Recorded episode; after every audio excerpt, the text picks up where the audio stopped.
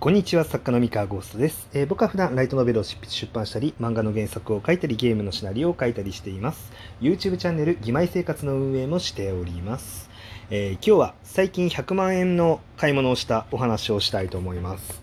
えーっと、まあ、僕は普段あの本を出して、まあ、その印税を受け取って、まあ、それで生活しているわけなんですけれども、で、ありがたいことに、まあ、最近、あの、ヒット作と呼ばれるぐらいの売り上げの作品を、ま、いくつか出せまして、あの、まあ、お金は結構入ってきてるんですね。ただ、あの、僕自身、あの、そんなにね、高い買い物をしないんですよ。あの、本当に食事はセブンイレブンのサラダチキンとか、あの、そんなんばっか食べてますし、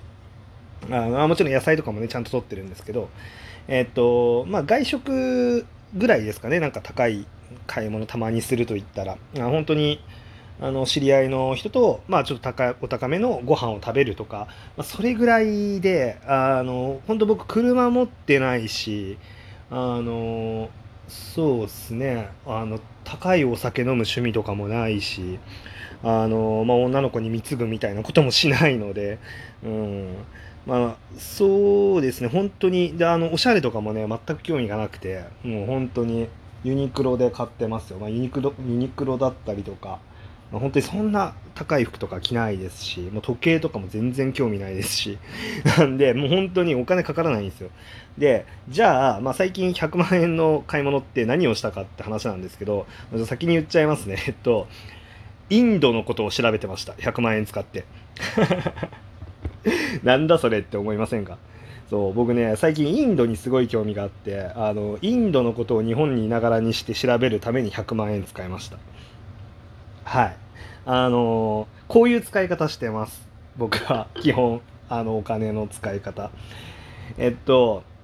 あのこれねあの知ってる人は知ってるかもしれないんですけどあの例えばその冒頭でねあの YouTube チャンネルの「義妹生活」っていうチャンネルを運営してるって話をしたと思うんですけど、まあ、この「義妹生活」のチャンネルを運営するにあたって、えーまあイラストレーターさん作家さん、えー声優さんで、まあ、収録のスタジオだったりとか、まあ、この辺りの費用ってえーじゃあどこから資金が出てるのって言ったらもう完全に僕が お金を出してるんですねそのまま。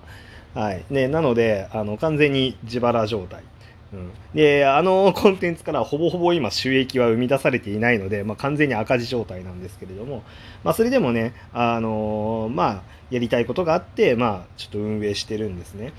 であの、まあ、それと同じような感じで、えー、と今回、まあ、インドのマーケティング調査にですね、まあ、100万円を使ってましてでこれも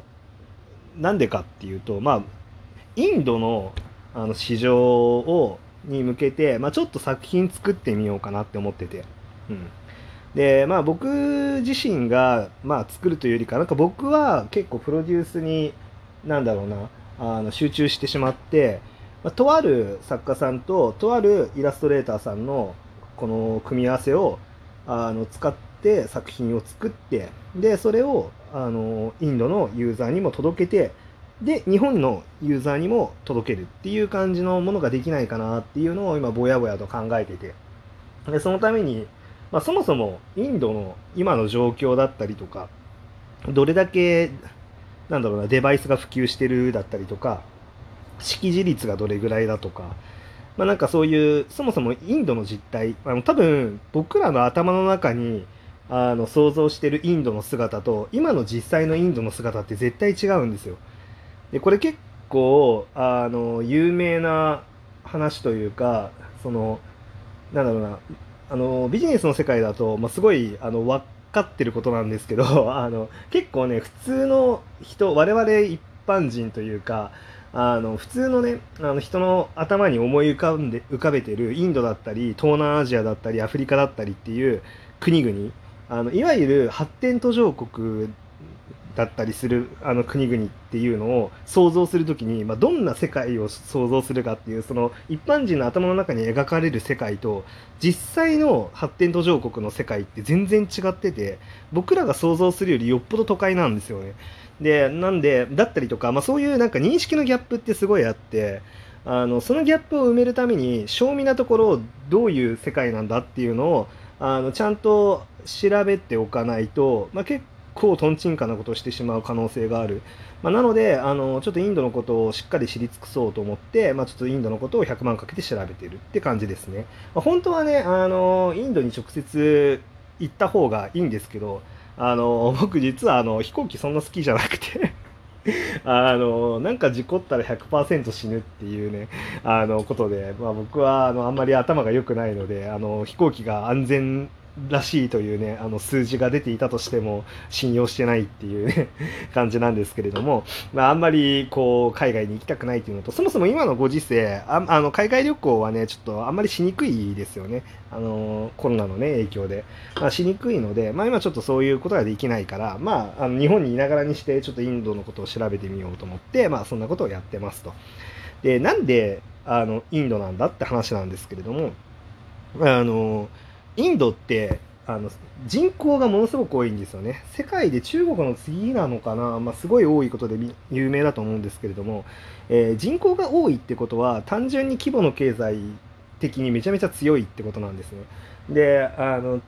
よく、まあ、中国が大きくなっていってで経済も発展してでその結果ものすごい影響力を持つに至ってるじゃないですか今の中国って。で、まあ、それで、まあ、日本のコンテンツもそのなんだろうコンテンツかクリエイターもじゃあ中国の資本であの作品を作るだったりとか日本のコンテンツも中国に輸出して、えー、なんか莫大なお金が生み出されたりとかするってこともあるあるわけで、まあ、今ってあの中国だけじゃなくて英語圏の方もあの輸出できるってことで今ちょっとあのエンタメの、ね、数勢も変わってきてるんで、まあ、中国だけじゃないんですけどね。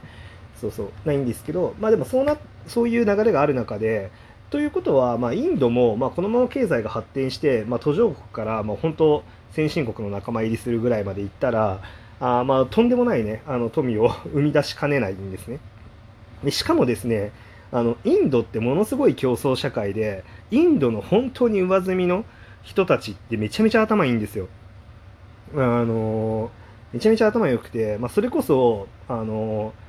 まあ、 GAFA って呼ばれるようなアメリカのあの強い企業だったりとか、まあ、その世界各国のね、まあ、あの強い企業のあの中枢というか、まあ、すごい大事なところに、まあ、インドのよあの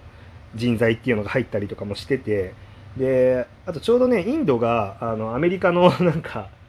あの時差的に真逆のところにあったりとかするのもあって結構ねアメリカの強い強めの企業とかがかなりインドに進出したりとかしててまあそういうのもあって技術のね進歩もあのすごい早いしあの人材もすごい人材がたくさんいるってことで、まあ、やっぱりインドはま伸びていくだろうと、うん、いうのがま予想されるんですね。でその中でま日本のコンテンツ、まあ、インドってエンタメ強いじゃないですか。あの映画とかね。そう。あの強いんですけどあの日本のコンテンツが、まあ、そこまでまだねあのもうちょっと存在感を上げる余地がある。うん。っていうのがあって、まあ、ちょっとインドと、まあ、日本をなんかこうつなぐためのあのことっていうのってなんかできないかなっていうのはちょっと考えて、まあ、何かしらそのインドの人も楽しめるようなコンテンツっていうのがないかなっていうのを考えながら、まあ、ちょっと普段あのまあ、考えてるわけですよ。まあ、あのいつものね仕事をしながらねあの小説を書きながら、まあ、そっちのことも考えてて、まあ、ちょっと挑戦してみたいなってことで、まあ、ちょっとやってると。うん、でまあ、とはいえ別になんか日本の市場をそれで見限ってなんかインドの市場に挑戦するみたいなことは何も考えてなくてあの逆に、まあ、その日本初のコンテンツで、まあ、インドだったりとか、まあ、海外にも楽しまれるものっていうのにすることによって、まあ、例えば日本の中だけだったらファンがその1000人しかいないあのニッチなジャンルだったけどこう世界に広げたらファンが100万人いるから経済的にあの作品を継続できるとか、まあ、そういうことってすごいあると思うんであの今現状ほらあの、ね、ライトノベルとかもその単館完結の作品だとちょっと売上的に心もとないから、えー、なんだろうあまり出せないとか、まあ、あとはそのシリーズもあの売上的に心もとないから途中で打ち切りになってしまうっていうことはたくさんあると思うんですけれどもまあその世界にねあのもっと広い市場のところにもあの通ずるあのもの？要はその証券？あの商売の商にあのなんなんだ都市圏の県で、まあ、証券？でで、まあ、言う言うと思うんですけど、まあ、その証券を広げることによってなんだろうその国内だけ見たら、まあ、打ち切りになってしまうものも生存可能性が高まるのであれば、まあ、絶対その方がいいよなって思うんですよね。だから本当にあの海外を見とくことって、まあ、国内にとってもすごいいいことだと思うんであのじゃじゃないと、まあ、国内で何万部も売れるあの要は需要があるものしか作らないってなるぐらいだったらまあいろんな なんだろう国内でニッチだけど、まあ、世界的に見たらもう全然あの国内ニッチでも大丈夫続けられるっていう作品が、まあ、増えた方がまあいいんじゃないかなっていうふうに思って、まあ、こういうことを考えてるって感じですね。はい。なので、あのー、そう、インドね、実際インド見てるんですよ。僕は。まあ、ただ、5年後、10年後、まあ、5年とか10年とかかけて、インドはどんどんでかくなっていくんで、まあ、僕の、この、これも5年後、10年後を見据えた感じの、あの、本当先々を見据えた感じの動きです。はい、今目の前では全くあんまり意味ないと思います。まただまあ5年後10年後見据えてそのインドに進出してみたいとかまあなんかインドのことに興味がある人があのいましたら、まあ、業界の人とかねもしこれ聞いてる人で、まあ、インドにエンタメっていうのに、まあ、すごい興味がある人がいたら、まあ、僕にお声かけください。あの100万円で買ったインドの市場データとかがあるんで。あのはい。あのインドに興味ある人は。あのそう今ここでラジオトークで、まあ、この話をしてるのも、まあ、インド向けのコンテンツっていうものに興味がある人がね他にもいたらちょっとね拾いたいなって思ったんでもしいましたらあの僕にお声かけください。はい。まあなんかもし一緒に何かできそうだったら何かやりましょう。まあもしねできなさそうだったらあの気にしないでください。はい。まあともあれ、まあ、インドの話でした。まあ、インドの話じゃないんですけど、まあ、100万円の買い物をした話ですね。まあ、こんな感じのことに僕は普段お金を使ってますって話です。はい。あの、贅沢してない代わりに、まあ、こういうところに派手に使ってますっていう感じですね。はい。今日のお話は以上でございます。それでは皆さん、おやすみなさい。バイバイ。